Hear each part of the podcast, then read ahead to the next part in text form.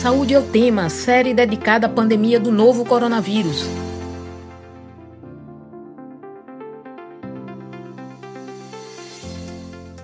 Olá, ouvinte das rádios Universitária FM 99.9 MHz e Paulo Freire AM 820 kHz.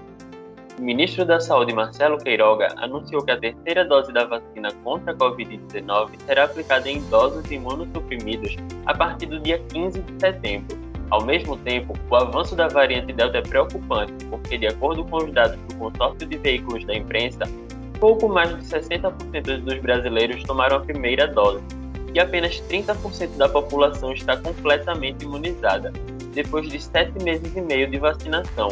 O Saúde é o tema de hoje discute a importância da terceira dose. Eu sou William Araújo, estudante de jornalismo da UFPE, estarei com você nesta série especial de Saúde é o tema sobre a pandemia do novo coronavírus. Enquanto durarem as recomendações de distanciamento físico, vamos realizar o programa remotamente.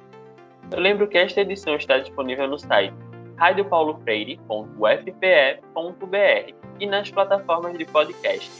Nesta edição de número 27 de Saúde ao Tema Especial Coronavírus, sobre a terceira dose da vacina, vamos conversar com a doutora em Neurociências pela UFRGS idealizadora e coordenadora da Rede Análise Covid-19, Melanie Fontes Dutra. Seja bem-vinda mais uma vez ao Saúde ao Tema, Melanie. Bom dia, é um prazer estar aqui com vocês. Muito obrigada. Nós que agradecemos. E também convidamos para a conversa o pesquisador da Fiocruz Pernambuco e membro da Academia Pernambucana de Ciências, Rafael Dália. Seja bem-vindo novamente ao Saúde ao Tema, Rafael. É, bom dia, Willis. Bom dia a todos. É um prazer estar aqui de novo com vocês. Melanie, eu queria que você começasse explicando por que ah, será necessário que os idosos e imunossuprimidos, que são aquelas pessoas com imunidade baixa, precisarão tomar a terceira dose da vacina. Bem, a terceira dose da vacina para esses grupos em específico, ela vem para fortificar ainda mais as defesas que o regime uh, anterior de duas doses gerou nessas pessoas, né? Eu sempre comento com as pessoas que é importante a gente entender isso como uma fortificação, aumentar ainda mais o que aquele regime já proporcionou, não é uma coisa que nós devemos entender como que não funcionou e agora precisa de mais uma dose. Não é isso, pelo contrário. A gente tem essas pessoas com uma proteção graças a esse regime e essa terceira dose vem para aumentar, uma vez que essas pessoas elas têm um, um, declínio da atividade imunológica, né? As pessoas mais idosas elas sofrem de um fenômeno chamado de imunossenescência e com o tempo, à medida que a gente envelhece, a gente observa esse declínio nas funções do sistema imunológico ao longo do tempo. E pessoas que têm algum tipo de imunossupressão ou imunocomprometimento, ou elas fazem uso de um medicamento, ou têm alguma doença que também gera um impacto no sistema imunológico. Então, são pessoas que, independente da, da vacina e do regime que elas receberam, elas podem ter uma proteção um pouco menor do que outras pessoas da população. E por isso essa terceira dose está sendo orientada para essas pessoas, independente do regime que elas receberam, para fortificar ainda mais essas defesas. Rafael, com esse declínio da imunidade, por que a terceira dose também será importante para evitar quadros graves e mortes? É, veja bem, existem vários estudos no mundo todo é, que estão apontando esse declínio não só em idosos, né, mas com a correlação mais grave em idosos. Né?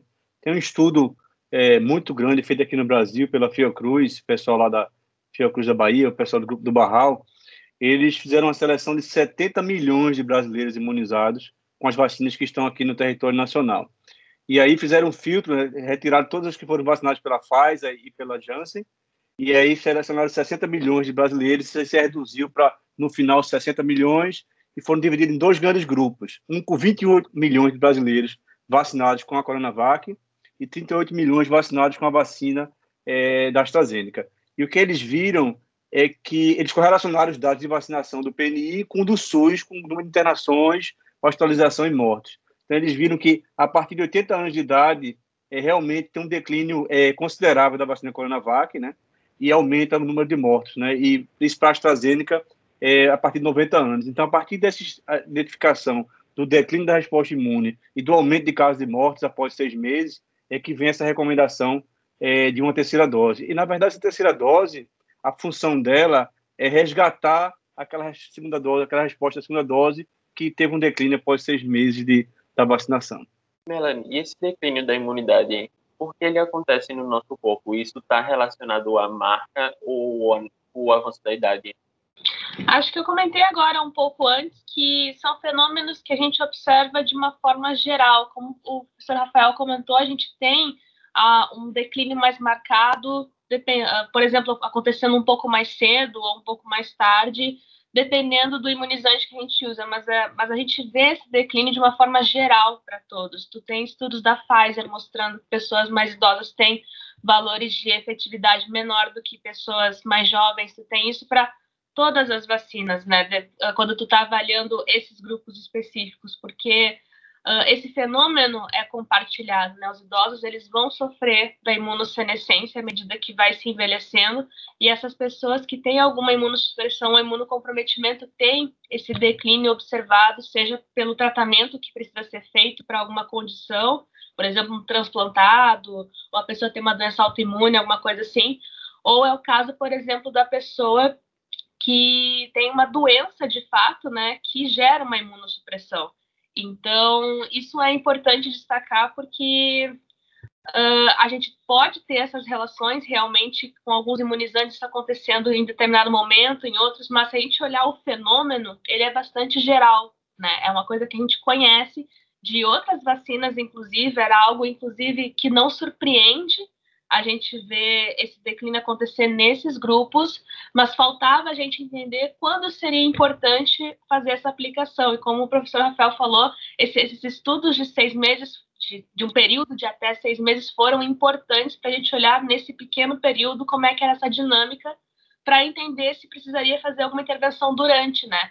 Então, isso também é importante destacar, não é que a proteção dure também somente a seis meses. Foi o período de estudo que foi visto. É possível que alguns elementos da resposta durem por mais tempo do que seis meses.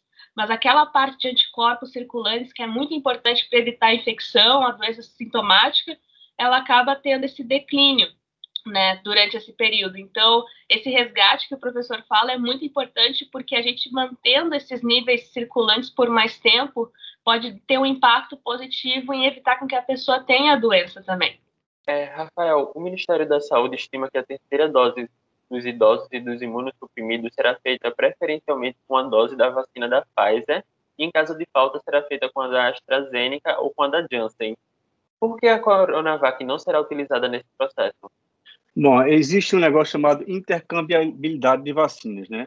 Que esses são estudos que estão acontecendo onde, entre aspas, se mistura a vacina. Você dá uma dose com uma determinada vacina e uma segunda dose com do outro fabricante. Então, existem vários estudos, né? Inicialmente foram feitos em camundongos, então foi avaliado é, duas doses de, do imunizante inativado e uma terceira inativado, comparado com a vacina de proteína, vacina de vírus é, de RNA e vacina de, de adenovírus. E aí, o que eles viram foi um acréscimo significativo da resposta imunológica quando você dá uma, uma terceira dose com a vacina de outro fabricante. Isso é, foi visto para vários artigos e, inclusive, quando você intercambia a vacina de Oxford, né, a vacina AstraZeneca, e dá uma segunda dose da Pfizer, você vê uma resposta maior a nível de anticorpos e celular. Então, esses estudos embasaram né, essa decisão.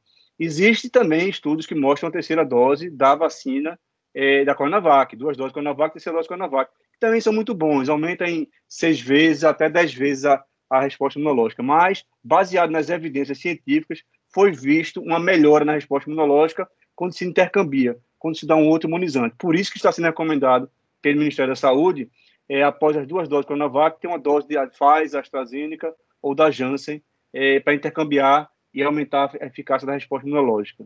Melanie, gostaria de complementar? Só complementando a explicação do professor, é muito boa, muito didática, e essa intercambiabilidade é interessante porque a gente sabe que essas vacinas, elas têm diferentes tecnologias, né? A gente tem a vacina de vírus inativado, a gente tem a vacina de RNA mensageiro, de vetor adenoviral, e a gente sabe que existe uma convergência, né, sobre a resposta imunológica, que todas essas vacinas vão estimular essa resposta, que tem características de ser tanto moral quanto celular na grande maioria das vezes.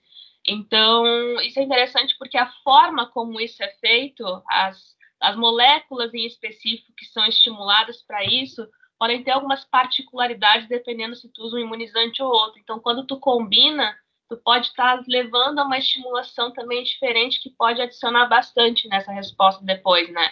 Então, por exemplo, uma pessoa que tomou uma vacina de vírus inativado, tomando uma vacina de vetor adenoviral de RNA mensageiro, pode estimular ainda mais uma resposta de anticorpos, uma resposta mais celular também, de mais tempo. Então, daqui a pouco, isso pode ser interessante, porque essas diferentes tecnologias acabam tendo algumas particularidades, ainda que todas elas levem a uma resposta que tenha características, elementos bastante parecidos. Rafael, por que o avanço da variante Delta no Brasil e no mundo é tão preocupante nesse momento? É, a Delta, a preocupação dela é a capacidade de transmissão dela. Ela transmite muito rapidamente, ela tem uma facilidade muito grande, inclusive entre os completamente imunizados. Né? A pessoa tomou duas doses da vacina, ela pode se infectar com a Delta e transmitir. Agora, eu gostaria de ressaltar um ponto importante que, apesar de a Delta ser uma preocupação muito grande, pessoas completamente imunizadas, é, muito poucas delas é, têm agravamento e vão a óbito pela cepa delta. Não existe um aumento relacionado ao número de óbitos. Né? A maioria das pessoas que estão é, tendo agravamento e vindo a óbito são pessoas não vacinadas. Inclusive, Rafael, o Ministério da Saúde informou que a partir agora de setembro vai reduzir o tempo de vacina entre o tempo das vacinas da Pfizer e da AstraZeneca para de 90 para 60 dias mas a Fiocruz informou que era melhor manter o tempo de 90 dias para a vacina da AstraZeneca. Como é que você avalia isso? Olha, isso é, um, isso é uma faca de dois gumes, né? É, realmente, se você aumenta o intervalo de tempo, você tem uma resposta imunológica mais adequada. Inclusive, tem um estudo recente que saiu agora que mostra até que um intervalo até maior do que três meses seria até é, mais benéfico. O problema não é esse, não é a efetividade em si. O problema é que foi visto através de vários estudos que quem toma só uma dose da vacina, é, seja ela qual for, não está protegido contra a Delta, né? Tem um estudo grande que mostra pessoas que tomaram a vacina da Pfizer, quando ele toma a vacina da Pfizer, ele tem na primeira dose mais ou menos 40% de efetividade contra a cepa Delta. Após a segunda dose, isso sobra para mais de 90%. Então, a partir do momento que você aumenta esse intervalo, você aumenta o intervalo que a pessoa vai ficar descoberta contra a cepa delta. Então, por isso que, o, que as pessoas estão recomendando antecipar a segunda dose. Então, é a faca de dois gumes. Se você aumenta o intervalo, aumenta a eficácia individual, mas aumenta seu grau de exposição à cepa delta. Melanie, gostaria de comentar? Acho que é bastante sobre isso, né? A gente tem ali alguns estudos, especialmente esse mais recente que saiu, mostrando que até mesmo intervalos que chegam a 44, 45 semanas trazem uma resposta interessante para algumas vacinas, mas a gente tem toda essa questão da exposição, né? Pessoas que estariam mais expostas. A gente sabe que duas doses são muito importantes para manter uma proteção boa contra essa variante que é mais transmissível e que tem características que são preocupantes.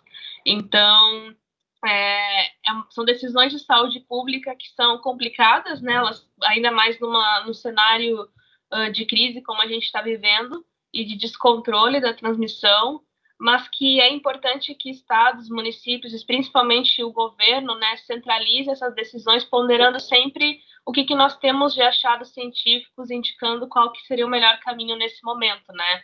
Eu acho que esse intervalo de 8 a 12 semanas que a gente usa aqui, ele é bastante acertado, né? E que é importante que a gente sempre tenha em mente que a coordenação é importante, né? Uh, tem estados que estão dando intervalo de 12, outros que estão dando de 8, outros que estão dando menos, e isso é bastante complicado porque fragiliza esse planejamento, essa coordenação que o país precisa ter para uma resposta unificada, né? Então, eu acho que independente dos caminhos que a gente opte, precisa ter estratégia e coordenação para que a gente todo para que todo mundo engaje nessa estratégia, né? Para que a gente possa ter uma resposta uh, ainda mais acertada nesse enfrentamento. E sempre lembrando que, independente do regime que a gente vai adotar, o controle da transmissão é extremamente importante. A gente não vai fazer ele nesse momento somente com a vacina. Então, daqui a pouco, se a gente tivesse uma transmissão muito mais controlada, decisões de intervalo ampliado seriam mais fáceis de tomar do que no momento de transmissão descontrolada com pessoas em alta exposição. Então, acho que a gente tem que refletir um pouco também sobre isso, né? Que as vacinas, elas são uma parte muito grande da nossa resposta para sair da pandemia, mas a gente não vai sair somente com elas. É preciso a gente fazer várias outras coisas, como aderir às medidas mitigatórias, uso de máscara, o distanciamento físico sempre que possível, para essa transmissão ser controlada e a gente ainda ver uma maior amplificação dos benefícios da vacinação. Rafael, enquanto Israel está aplicando a terceira dose na população com 12 anos ou mais, o Brasil só, aplica em, só vai começar a aplicar em idosos com mais de 70 anos e imunossuprimidos, enquanto não sai estudo sobre a necessidade para toda a população. Rafael, na sua opinião, a vacina deve ser aplicada para todo mundo acima dos 12 anos? Minha opinião é que sim, mas o problema é que não tem dose para todo mundo, né? No cenário ideal, seria ideal que todos tomassem, né? O problema é esse, é que o cobertor é curto, quando eu falo que é curto, não é só no Brasil, é no mundo, né? A gente tem no mundo inteiro hoje 5,4 bilhões de, de vacinados, né? É, 40% deles tomaram a primeira dose, só 27% com duas doses. Quando você vai analisar os países mais, mais pobres, só 1,8% tiveram acesso a alguma dose, né? Então, onde eu quero chegar aqui é o momento de como a distribuição está assimétrica, né, que é um problema que inclusive favorece a circulação das variantes, eu acho temerário incentivar a terceira dose nesse grupo mais jovem. Eu acho que a gente teria que partir primeiro para ter uma simetria global de vacinação, vacinar todas as pessoas ao mesmo tempo, inclusive esses de 12 anos em diante com duas doses. Agora, essa priorização da terceira dose deveria ser para quem tem mais, o risco aumentado, né? que eu incluiria os idosos, diante dos estudos que foram feitos, as pessoas que é, transplantadas, imunossuprimidos, que têm uma deficiência natural contra a doença, e eu acho que numa etapa assim, de pensar rapidamente também nos profissionais de saúde, né, que estão na linha de frente. Agora, terceira dose em grupos a partir de 12 anos, eu acho temerário diante da escassez de doses no mundo. Melanie, qual é a sua opinião sobre a aplicação da terceira dose para todo mundo a partir dos 12 anos?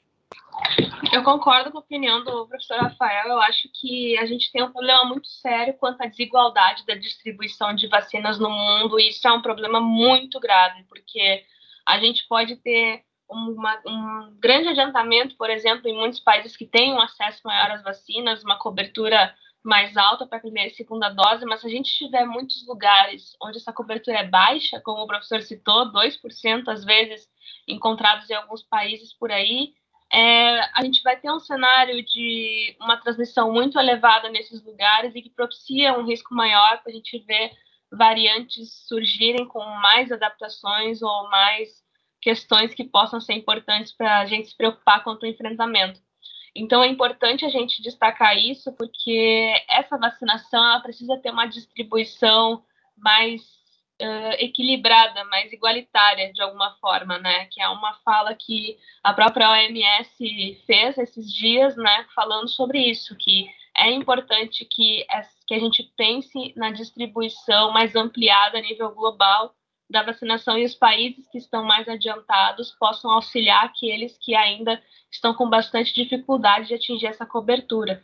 Então, é, a gente sempre fala né, que o enfrentamento da pandemia é da sociedade, né? E quando a gente tem esse, esse fenômeno acontecendo em muitos lugares do mundo, o mundo precisa enfrentar junto também, né? Porque ninguém vai estar seguro até todo mundo estar seguro, né? Então, isso é importante destacar, e eu concordo completamente com a posição do, do professor Rafael que a gente precisa centralizar essa terceira dose nesses grupos. A gente não tem um indicativo ainda de quando um reforço deveria ser feito para qualquer grupo, ou um indicativo de que pessoas menores de 60 anos, 70 anos precisariam de fato de uma terceira dose mas eu acho que profissionais de saúde precisam ser incluídos o mais rápido possível também, porque são pessoas muito expostas, né? E que foram uma das primeiras a receberem os imunizantes lá em março, a fevereiro, março desse ano. Então, acho que, na minha opinião, a gente está num caminho que é acertado, mas precisa incluir o quanto antes esse grupo porque no meu entendimento são as pessoas que têm ou uma maior exposição e ou, ou, e, ou um maior risco para uma doença mais séria. Rafael, se houvesse a distribuição igual de vacina para todos os países, a gente talvez demorasse mais quanto tempo para necessitar de uma possível terceira dose? Olha, é, é o seguinte, é, a gente tá, é, tem uma revolução acontecendo aí que silenciosa, né? Existe é, 32 vacinas na fase 3, né? Tem 14 vacinas aí só de, por exemplo, de proteína que devem entrar agora, recentemente, devem entrar agora no mercado. Então, eu acho assim, que a gente falar de terceira dose é, agora, diante da escassez, eu acho assim, que nem é muito adequado. Eu acho que para esses grupos prioritários, sim. Mas se você for considerar que é, metade dessas doses estão na Ásia, por exemplo, são distribuídas na China e, e, na Índia, né? e que na América do Sul está abaixo de 10%, né, com 7% de distribuição. Então, é muito complicado a gente estar tá fomentando um discurso de terceira dose diante dessa escassez de doses. Agora, obviamente, quando a, o cenário melhorar, eu acredito que a terceira dose é, deverá ser até uma coisa, é, com as vacinas que temos atualmente, é uma coisa até regular, como é a vacina da gripe, que tem uma vacinação por ano, né? É, agora, a gente também não pode esquecer que existe uma nova geração de vacinas aí que a gente não sabe se elas vão ser iguais ou diferentes dessas, piores ou melhores. Então, é possível também que novas gerações de vacina é, é, nos proporcionem uma segurança maior, que nem necessita de terceira dose. Eu acho que é um discurso de terceira dose muito incipiente ainda. Eu acho que é temerário diante da escassez de dose mundial. Eu acho que a gente tem que focar hoje, terceira dose, apenas nos grupos prioritários, pessoas com idosas, imunodeficientes e profissionais de saúde, é, e profissionais de saúde na área, lá na ponta, né, de risco, aquelas pessoas que estão realmente lidando com os pacientes de Covid. Melanie, diante da escassez de vacinas para o mundo, corremos o risco de surgir uma nova variante mais perigosa do que a Delta? Bom, depende muito de como vai ser esse curso da evolução natural do vírus, né? A gente sabe que é esperado ele gerar variantes durante esse processo de evolução e que se a transmissão se mantiver elevada, esse risco fica maior, de uma frequência maior de mutações acumuladas que podem culminar em, na geração de alguma variante com alguma característica, né? Lembrando sempre que esses processos são aleatórios, né? Esses processos de mutação. Então, se a gente seguir num descontrole de transmissão, é possível que a gente veja uma frequência dessas mutações acontecerem, uma frequência maior de acontecer, e daí a gente vê mais variantes acabarem surgindo dependendo da situação, né? A gente sabe que a vacinação ela tem um impacto na transmissão, a gente ainda não sabe exatamente quanto diminui, mas ela existe um impacto ali. Mas é como eu comentei, precisa dessas medidas mitigatórias serem bem aderidas para que a gente possa controlar ainda mais essa transmissão. Então, comentar sobre riscos, os riscos existem. A gente pode ver uma variante que tenha mais adaptação, até mesmo as próprias descendentes dessas variantes, né? A P1 é uma variante, a gama aqui, que é predominante atualmente no Brasil, que está que tá deixando gerando muitas descendentes.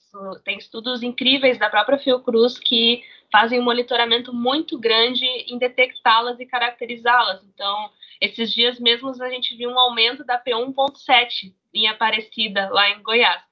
Então, a gente, eu me preocupo muito em relação às filhas dessas variantes que estão circulando, porque elas podem também acabar acumulando algumas mutações que podem levar a novas variantes, né?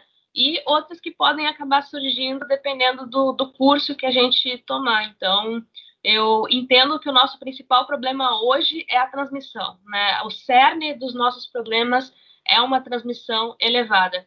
E é esse problema que precisa ser combatido com vacina e adesão às medidas de enfrentamento, porque uma vez controlada a ponto de que a gente consiga rastrear, consiga isolar casos, os contatos desses casos, as coisas vão ficar com um cenário muito mais controlado, digamos assim, para inclusive retornos, flexibilizações maiores do que o que a gente está fazendo hoje, que é muitas vezes retornos e flexibilizações maiores sem ter um cenário controlado. Então a gente só está literalmente alimentando uma bomba que pode explodir no nosso quintal a qualquer momento, né? Então a gente tem que tomar muito cuidado sobre isso. Todo mundo quer voltar às suas atividades, todo mundo quer voltar a algumas coisas que se fazia antes da pandemia, mas a questão é quando nós vamos fazer isso, né? Então a gente precisa criar um cenário adequado para fazer isso, e hoje nós não temos esse cenário ainda.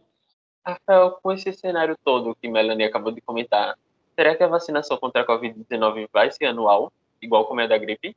Então, é, é, é, é possível, né? É, o estudo tem que, tem que acontecer. A gente, quando vai avaliar, por exemplo, esse grande estudo da Fiocruz, ele foi avaliado em cima de um tempo, né? Você analisou que depois de seis meses, o número de hospitalização, admissão, UTI e mortes em pessoas acima de 80 anos que tomaram duas doses de Coronavac foi aumentado. Então, para se identificar isso, foi necessário se passar esses seis meses para se avaliar isso. Então, é, a gente não sabe quanto tempo vai durar a resposta das pessoas de 60, 50 anos. A gente só vai saber quanto tempo vai durar essa resposta quando o tempo passar.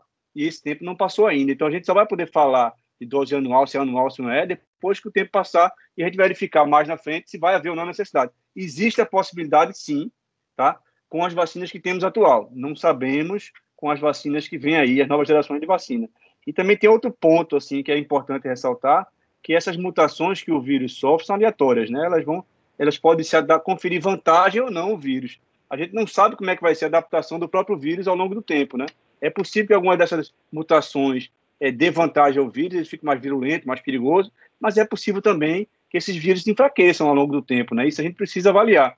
Inclusive, tem uma suspeita que o SARS-CoV-1, aquele primeiro vírus, que um dos primeiros coronavírus que surgiu é, na raça humana, não virou pandêmico porque, por algum motivo, ele, alguma mutação não conferiu vantagem e ele não conseguiu se, se, se adaptar à raça humana tão bem quanto o SARS-CoV-2. Então, tudo isso é empírico e tudo isso depende do tempo. O tempo tem que passar para a gente poder falar se vai ser ou não anual, mas existe sim uma possibilidade. Melanie, gostaria de comentar sobre a possibilidade da vacinação contra a Covid-19 se tornar anual? Eu acho que a gente precisa ter mais estudos, né, estudos mais longos para verificar essa dinâmica da duração da resposta imunológica, porque imagino que dentro do que eu li, do que a gente está vendo, que essa resposta celular ela possa ser bastante duradoura, né, e ela é importante para evitar agravamentos, mas a gente tem essas quedas vistas aí da resposta de anticorpos, por exemplo, então é possível que essa anuidade, né, essa periodicidade anual da vacina possa auxiliar em manter esses níveis circulantes por mais tempo, né? Uh, não sei exatamente que impacto se teria na, na, memória imunológica, na resposta de células, se realmente seria importante para a manutenção dessa resposta com o tempo, e a gente vai entender isso com estudos mais longos do que os estudos que nós fizemos até o momento, que abrangeram mais ou menos oito meses de acompanhamento. Né? Então, a gente precisa de estudos maiores para poder entender certinho essa periodicidade. Isso em relação à duração da resposta imunológica, né? É possível que a gente tenha uma periodicidade anual se daqui a pouco a gente vê que alguma variante surgiu que precise, né, de um reforço ali da vacinação para aquela variante, porque ela tem alguma mutação que daqui a pouco o reforço pode ser mais direcionada para esses antígenos que acabaram sendo um pouco diferentes por causa dessas mutações. Então, Uh, eu vejo cenários assim, né, que ou por causa de alguma variante ou por causa da temporalidade dessa resposta. Mas independente do que a gente fizer, eu acho que o brasileiro tem que ver isso como algo pertencente à nossa cultura de vacinação, né? A gente tem que tomar vacinas regularmente, não é algo assombroso ter que tomar vacina anual. A gente faz isso para gripe, a gente pode eventualmente fazer isso para a Covid-19. Acho que é uma lembrança importante para o brasileiro da importância da vacinação e de manter as vacinas em dia, né? E faço esse apelo porque a gente está vendo casos de pólio aumentar. Pólio, que é uma doença que não, não tinha tantos casos assim há muito tempo, né? A gente tinha controlado ela completamente há muitos anos atrás. E muitas pessoas esqueceram como a polio é uma doença bastante complicada, né? Especialmente em crianças. Então, é, é importante que a gente re, reviva, né, afora ainda mais essa conscientização e cultura da vacinação que nós temos no país, não só para a vacina contra a Covid-19, se for necessário essa, essa, essa frequência, mas para todas as outras, né? Que as pessoas peguem seus calendários de vacinação e coloquem eles em dia, porque assim como o SARS-CoV-2 em alta transmissão é um problema, todos aqueles outros agentes infecciosos também são. Rafael, países como os Estados Unidos Israel flexibilizaram o uso da máscara, mas acabaram voltando atrás com o avanço da variante Delta. Aqui no Brasil a gente não chegou a experimentar a abandonar as medidas de prevenção, mas você acha que ainda em 2021 será possível voltar a aglomerar, não precisar usar máscara? Olha, isso é devaneio, né? É loucura, né? Não, assim, nem tão cedo a gente vai poder abandonar as medidas de restrição, né? É, até porque eu falei aqui no começo da minha exposição, né, principalmente com relação à cepa delta, né, existe a necessidade de duas doses, né, você ter as duas doses. Quando a gente vai analisar o Brasil hoje, nós temos 64% da população imunizada com uma dose.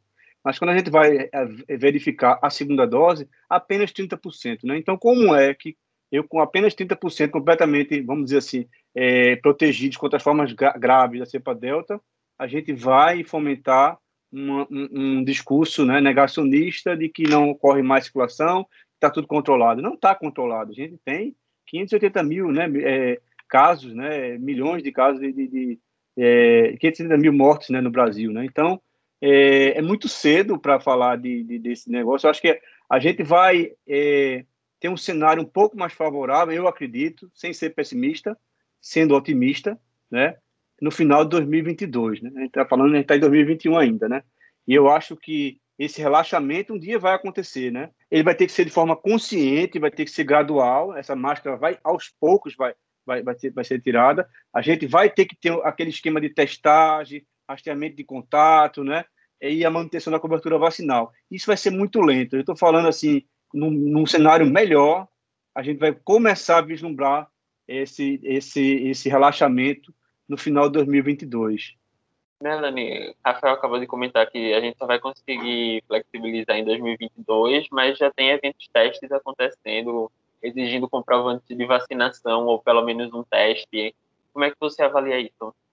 Não acho que agora seja o momento também da gente pensar nesse tipo de testagem, porque a situação ela ainda não está perto do ideal que ela, que ela precisaria para a gente começar a fazer testes de eventos ou testes de algum tipo de abertura. Então, eu tenho uma visão bastante conservadora, baseada muito nessa questão de gerenciamento de riscos, que venho aprendendo com meus colegas que são especialistas nisso, e acho que agora não era o momento para fazer esse tipo de testagem, era um momento para baixar ainda mais os casos, as hospitalizações e a transmissão, para se criar daí um cenário em que a gente pode começar a fazer isso com um pouco mais de segurança, com uma janela maior de atuação aí caso eventualmente comece a subir de novo, né, suba de um patamar mais baixo, né? A gente precisa observar que uh, a gente está hoje num, num, número de novos casos e óbitos que é realmente muito mais baixo do que nós vimos na onda passada, mas é o pico da primeira onda ou da segunda onda, por exemplo. É ainda valores muito altos, muito altos. Esses valores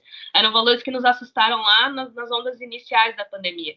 Então, eu não vejo agora como um momento ideal para fazer essa testagem de eventos abertos com pessoas vacinadas, não vacinadas, enfim, porque não entendo que esse cenário seja adequado agora para isso, que nós deveríamos abaixar ainda mais esses valores, né, para poder pensar em fazer isso de uma forma mais segura.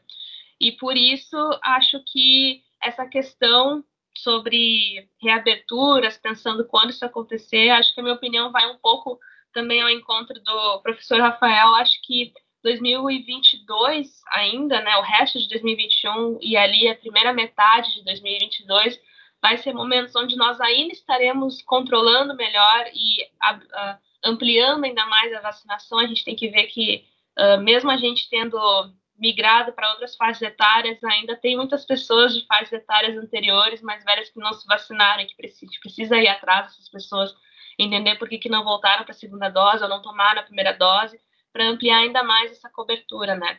Rafael, nessa necessidade de diminuir a transmissão e a quantidade de casos, os estabelecimentos devem exigir comprovante de vacinação para que as pessoas possam frequentar esses lugares? Olha, eu acho que deve. Né? Essa é uma discussão complicada porque pelo acesso, né? É, isso vai acabar restringindo algumas pessoas, mas é necessário numa situação de pandemia. Agora, é, é cruel ao mesmo tempo, né? Porque se, muitas pessoas querem se vacinar, né? E não estão tendo acesso à vacinação. Então, eu acho assim que é, é importante cobrar, é, tem que ser obrigatório é, para conter a pandemia, mas tem que é, ficar preocupado com a questão da exclusão, né? Eu acho que a gente tem que reforçar a vacinação, é um bem coletivo, bem comum. Eu acho que o Brasil finalmente está vislumbrando um cenário mais adequado. A gente está vacinando mais de um milhão de, de brasileiros, né? Ou com primeira ou com segunda dose todos, todos os dias, né? Então, isso isso está melhorando essa situação. Então, eu acho assim que é sim, deve ser obrigatório, mas eu acho que tem que ser obrigatório também aumentar a quantidade de brasileiros vacinados para que as pessoas tenham acesso, né, a esses lugares com seu passaporte de vacinação.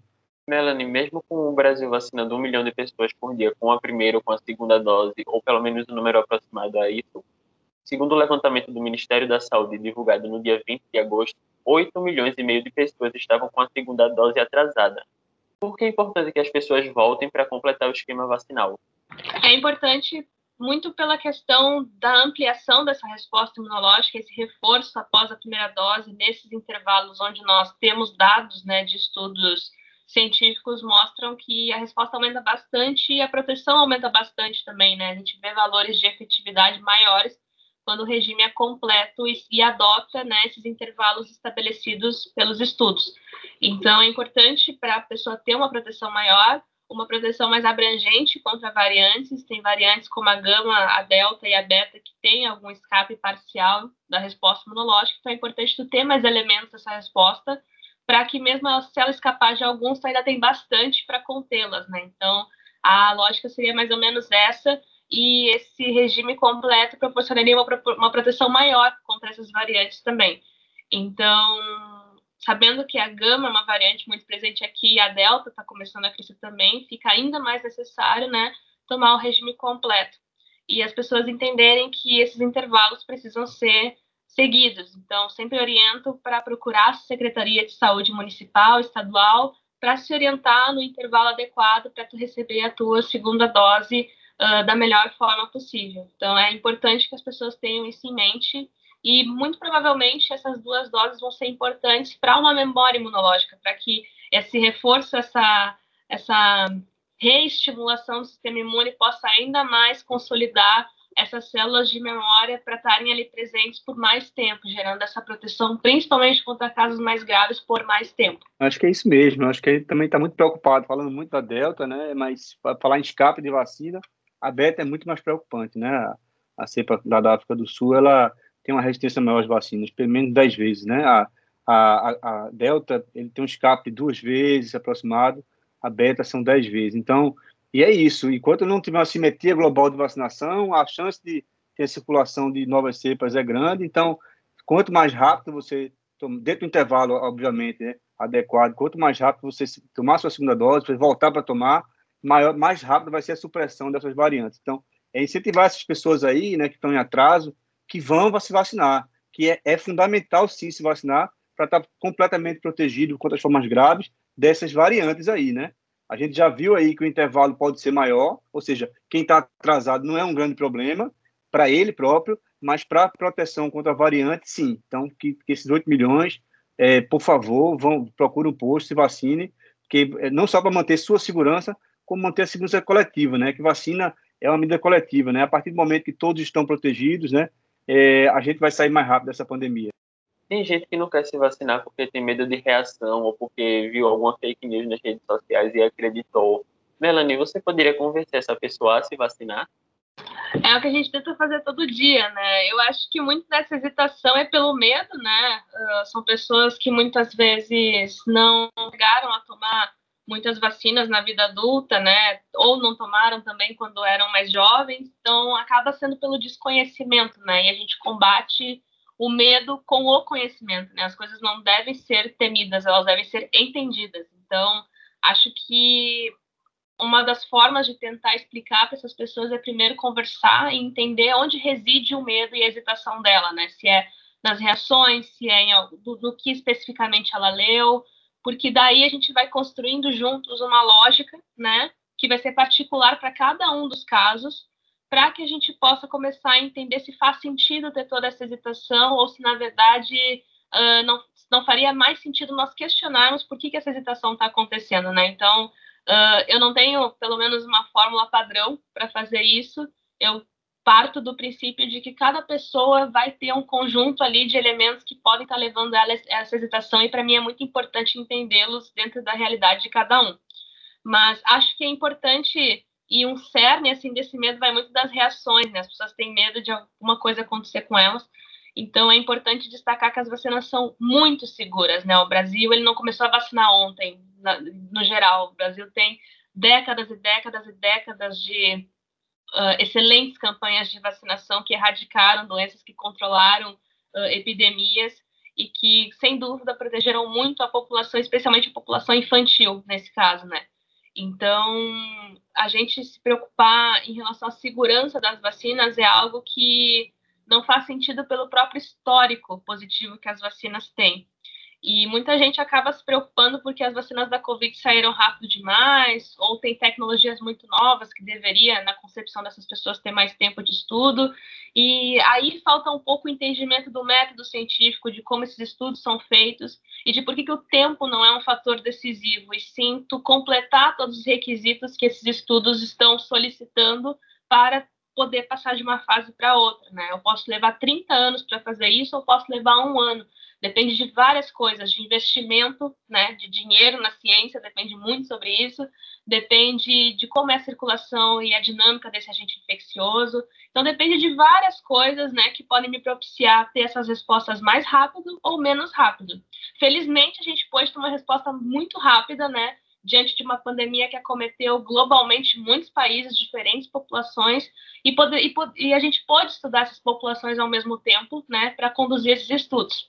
Então, essa questão do tempo também não faz sentido. E com relação às vacinas de tecnologia mais recente, a gente precisa lembrar que essa GRNA tem três décadas de estudo. O recente aqui que nós estamos falando é 30 anos já de estudos acumulados, né? não só no contexto da vacina contra agente infeccioso, mas em outros contextos, como imunoterapias também, né? Então, a gente tem 30 anos aí de estudo de segurança já, e que felizmente elas puderam ter um palco grande de atuação agora na pandemia também, e vão abrir portas para várias outras terapias, né? Não só contra agentes infecciosos, mas também contra câncer, doenças imunológicas que podem se beneficiar dessa ferramenta também. E por fim, quanto à reação, eu gosto muito de falar sobre as que eu tive. Eu tomei o regime completo da AstraZeneca e eu fiz o bingo na primeira dose. Eu tive todas as reações frequentes e foi mega tranquilo de lidar com elas. Dois dias depois eu estava 100%. E na segunda dose foi tudo muito mais brando, eu não tive basicamente nada. Então, é, eu gosto muito de trazer o meu exemplo, né? Porque as pessoas se sentem um pouco mais vinculadas e ficam mais tranquilas de compartilhar essas experiências, né? Então, é interessante trazer isso para que as pessoas vejam que estou aqui, estou viva, estou bem, estou imunizada, protegendo a mim, minha família, as pessoas ao meu redor, e, e, que elas façam isso também, que elas possam sentir esse prazer de estar tá contribuindo socialmente com uma causa tão relevante que pode salvar vidas, né? Então, acho que é legal trazer isso, trazer para a realidade da pessoa, ter uma conversa menos formal e mais intimista, no sentido da gente criar vínculos, né, de confiança, vínculos de trocar experiências, porque isso faz com que as pessoas sintam a vontade para compartilhar esses anseios e a gente se sinta à vontade para ajudá-las a entender junto conosco todas essas questões. Quando é que a vacina vai chegar para as pessoas menores de 12 anos? E é que ela vai chegar? Então, a gente tem estudos né, sendo feitos. Tem estudo da Pfizer com cortes de menos de um ano até 11 anos de idade, lembrando que de 12 a 17 a Pfizer já tem aprovação aqui no Brasil e nos Estados Unidos. Então a gente tem os estudos com diferentes cortes da Pfizer, né, com essa população ainda mais jovem. Tem estudos da Coronavac acontecendo na China, já tem uma aprovação emergencial para 3 a 11 anos, mas aqui na Anvisa a gente precisa de mais dados, especialmente um perfil de segurança maior para poder fazer essa aprovação. Então, a gente tem esses estudos acontecendo, é possível que a gente ainda tenha esse ano alguns dados para a gente poder avaliar e daqui a pouco a própria agência fazer uma nova análise sobre isso, para que a gente possa ampliar o mais rápido possível, né? Então, é importante que as pessoas tenham a ciência que é ainda mais relevante que elas se vacinem, porque existe uma população vulnerável que pode adoecer, que pode hospitalizar, que pode ficar bastante doente e, infelizmente, tem risco também de óbito.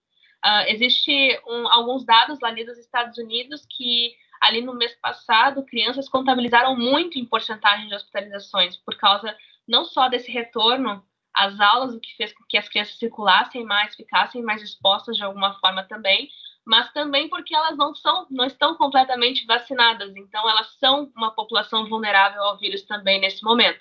Então é importante que as pessoas tenham essa ciência que as crianças podem sim passar por uma barra bem difícil se caso infectarem e que nós como adultos que podemos, que estamos aptos a nos vacinar, se fizermos isso, a criança vai estar em volta de vários adultos vacinados. É como se esses vários adultos fizessem uma barreira imunológica ao redor dessa criança, fazendo com que seja muito mais difícil o vírus chegar até ela. Então, acha que com, enquanto irmãos, tios, tias, pais responsáveis, avós responsáveis, visando a proteção dessas crianças, todos nós deveríamos nos imunizar para que elas possam estar mais protegidas também, até que elas possam se imunizar com essas vacinas. Rafael, gostaria de complementar? Sim, a Moderna também está fazendo estudos a partir de seis meses de idade, né? Eu acho importante isso, assim, eu acho que antes de seis meses não é necessário, porque existe a transmissão, né? Transplacentária da, dos anticorpos, então os primeiros seis meses de vida, é, os, as crianças ainda têm anticorpos da mãe. Né? Então, se a mãe foi vacinada, ela vai carregar pelo menos pelos seis meses, primeiros meses de vida, aqueles anticorpos contra o vírus. Mas eu acho, sim, fundamental. Agora, mais uma vez, reforçando, que num cenário de, de cobertor curto, eu acho que a, que a partir, criança a partir de um ano ainda não é o grupo prioritário, né? Vai, vai, vai ser necessário, mas eu acho que diante da situação, da assimetria global de doses, ainda não é o grupo é, prioritário de tomar, de ser vacinado, né? Enfim, é, é, é, é são escolhas, né? Que a gente tem que fazer. A gente está caminhando para o final do programa, mas antes de encerrarmos, eu gostaria de passar a palavra para cada um de vocês fazer uma fala final. Eu começo com a doutora em neurociências pela UFRGS, idealizadora e coordenadora da rede Análise Covid-19, Melanie Fontes Dutra. Bom, uh, eu queria agradecer muito a participação aqui no programa. Sempre que eu venho, é super enriquecedor, aprendo um monte com os colegas que vêm aqui também. Obrigada, professor Rafael, por, por todo o conhecimento, trabalho e compartilhando aí informações. E a vocês por criarem esse espaço. E acho que, assim, como mensagem final, é a gente precisa entender que a sociedade requer com que a gente entenda o que, é viver em sociedade, né? Viver em sociedade não é simplesmente eu fazer escolhas individuais e achar que elas não vão afetar as outras pessoas. A pandemia está nos mostrando o quanto escolhas individuais podem não só afetar a vida de alguém, mas pode salvar a vida de alguém também. Então, sempre que eu vou usar máscara, eu não estou só me protegendo, eu estou protegendo várias pessoas ao meu redor. Sempre que eu me vacino, eu não estou só me protegendo, eu estou protegendo várias pessoas ao meu redor. Então, a gente vê muito isso. Eu trabalho há muitos anos com comportamento animal e a gente vê isso na evolução de espécies que vivem em sociedades, que essas sociedades também estão sujeitas a processos evolutivos enquanto sociedade.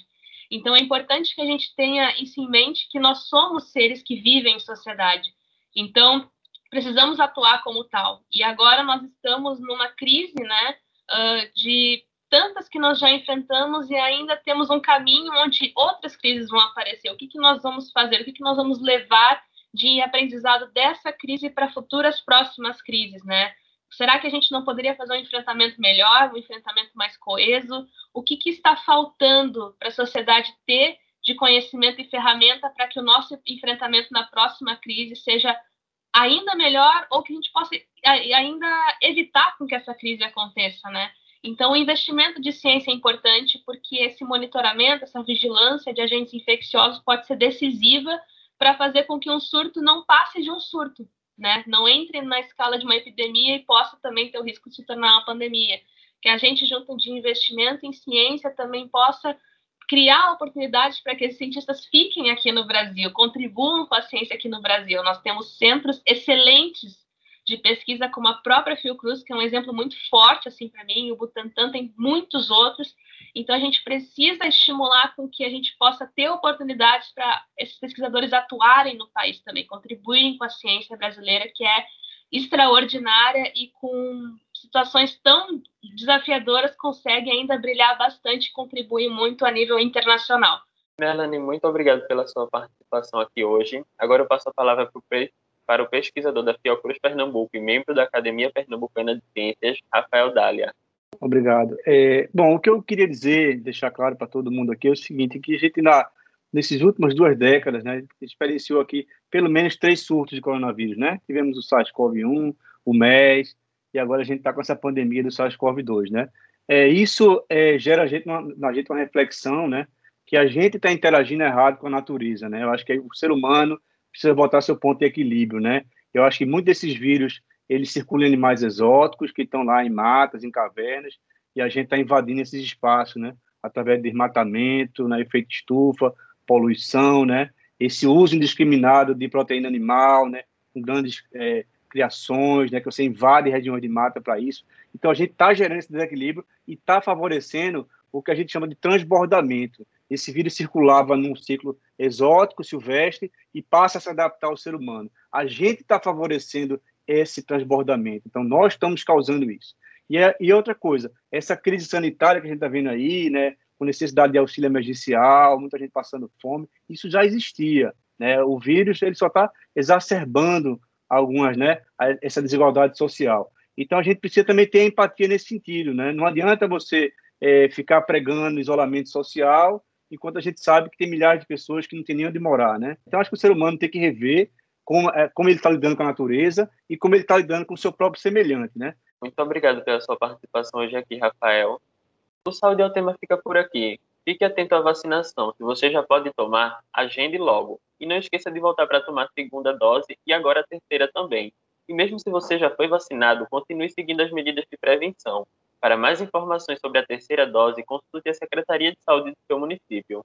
Esta edição do Saúde é o Tema fica disponível no site radiopaulofreire.ufpe.br e nas plataformas de podcast.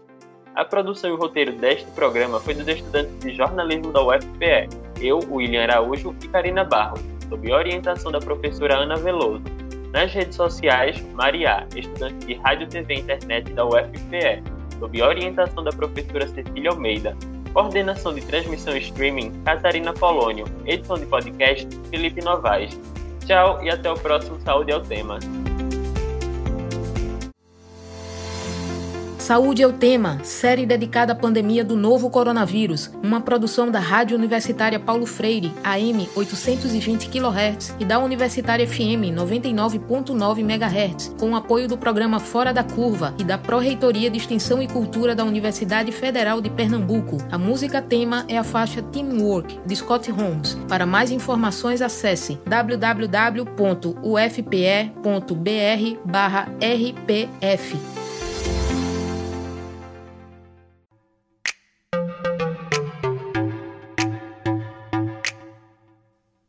Ciência no dia a dia. A ciência aplicada e descomplicada.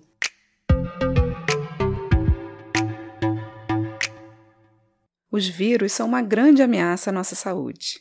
Como eu já falei em outros episódios, os vírus precisam entrar nas nossas células para se multiplicar. E quando eles fazem isso, acabam matando a célula. Nesse processo de replicação e destruição, os vírus podem causar uma série de danos ao nosso corpo e até nos levar à morte. Várias doenças causadas por vírus fazem parte da história da humanidade. Gripe, hepatite, sarampo, meningite, HIV, dengue, zika, ebola e, mais recentemente, a Covid-19. No início da pandemia da Covid-19, em janeiro de 2020, muitas teorias conspiratórias surgiram a respeito do novo coronavírus. Teria escapado de algum laboratório? Estaria sendo usado como arma biológica? Mas essas teorias foram logo desmentidas por evidências científicas, que mostraram que o novo coronavírus teria vindo de outro animal, provavelmente de um morcego. Os morcegos possuem uma alta resistência aos vírus e, por isso, conseguem conviver bem com eles. Quando os morcegos são infectados, eles não desenvolvem sintomas e, assim, podem transmitir esses vírus para outros animais, inclusive o homem. E é por isso também que os morcegos são tão temidos e tão perseguidos, injustamente. Quando os cientistas descobriram que o novo coronavírus poderia ter sido transmitido dos morcegos para os humanos, muitas pessoas começaram a matar esses animais. Mas o que elas não sabiam ou não entendiam é que isso teria acontecido há muitos anos atrás, como resultado de várias mutações, como já falei aqui em outro episódio. De fato, essa história toda é mesmo difícil de entender. Além do coronavírus, vários outros vírus que nos infectam, como o HIV, ebola e o vírus da febre amarela, por exemplo, vieram de animais, como os morcegos ou os macacos. Mas como esses vírus chegam até nós? Na realidade, somos nós que chegamos até os vírus.